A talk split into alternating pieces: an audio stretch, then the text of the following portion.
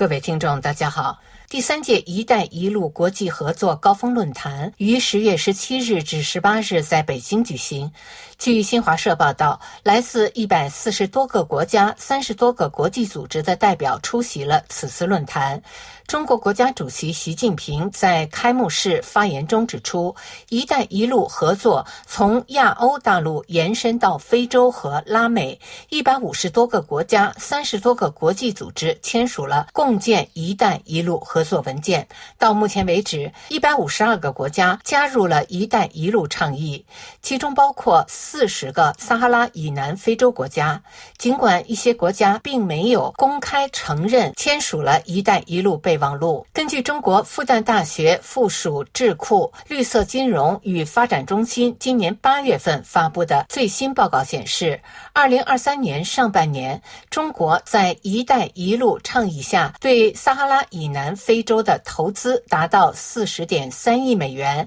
较二零二二年同期增长百分之一百三十。这份题为《二零二三年上半年中国“一带一路”投资报告》指出，今年前六个月，该地区由中国贷款融资的基建设施合同总额与去年相比增长了百分之六十九。二零二三年一月一日至六月三十日期间，这些合同的累计价值为六十二点九亿美元。中国在“一带一路”框架内的投资和基础设施。建设合同总体承诺增长最为强劲的国家中有三个非洲国家，即纳米比亚。投资承诺猛增百分之四百五十七，厄立特里亚投资承诺猛增百分之三百五十九，和坦桑尼亚投资承诺猛增百分之三百四十七。二零二三年上半年，中国承诺了一百零二个国家级基建项目，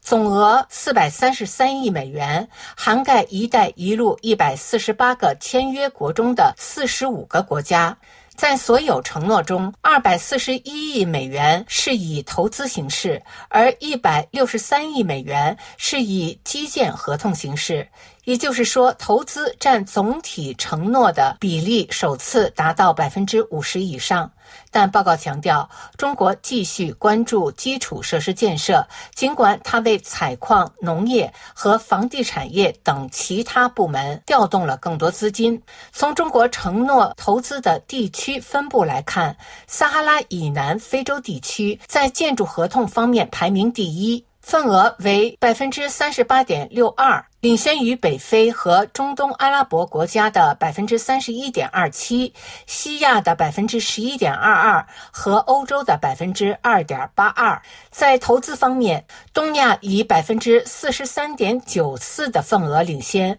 其次是南美洲的百分之二十二点八八。撒哈拉以南非洲的百分之十六点七四，北非和中东阿拉伯国家的百分之十二点二六，欧洲的百分之三点零七和西亚的百分之一点一二。按行业划分的承诺明细显示。中国政府在农业、房地产业、采矿业的投资出现了三位数的增长，分别上涨百分之二百七十一和并列百分之二百六十九。值得一提的是，北京在二零二三年上半年的能源投资承诺是自二零一三年启动“一带一路”倡议以来最具环保特色的能源承诺，其中百分之四十一用于太阳能和风能，百分。之十四集中于水力发电。报告还显示，平均投资规模从二零二二年的六点一七亿美元缩减到二零二三年前六个月的三点九二亿美元。也就是说，中国对基建项目的平均规模降至二零一三年以来的最低水平。复旦大学绿色金融与发展中心表示，自“一带一路”这一雄心勃勃的倡议启动以来，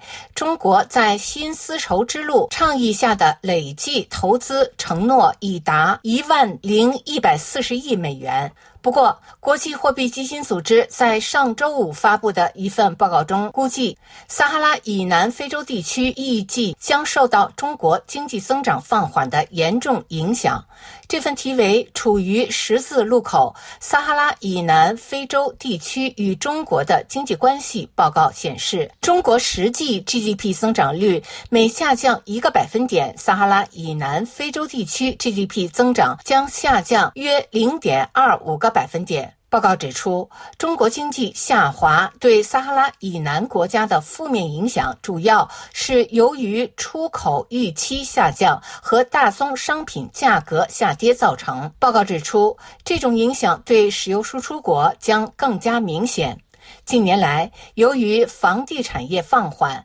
新冠疫情的影响以及全球地缘政治的紧张局势，中国经济增长速度呈现下降趋势。根据长期预期，到本十年末，中国经济年增长率预计为百分之四左右，而新冠疫情危机前十年的平均增长率为百分之七。在此背景下，国际货币基金组织建议非洲国家更加注重发。展区域内贸易，调动更多基础设施和人力资源投资，努力缓解中国经济下滑对非洲经济的负面影响。另外，美国波士顿大学附属全球发展政策中心九月十九号发布一份题为《中国对非洲贷款新状况》的报告。报告显示，二零二二年中国对非洲政府贷款降至二零零四年以来的最低水平，仅为。为九点九四亿美元。该报告是中国对非贷款数据库的更新。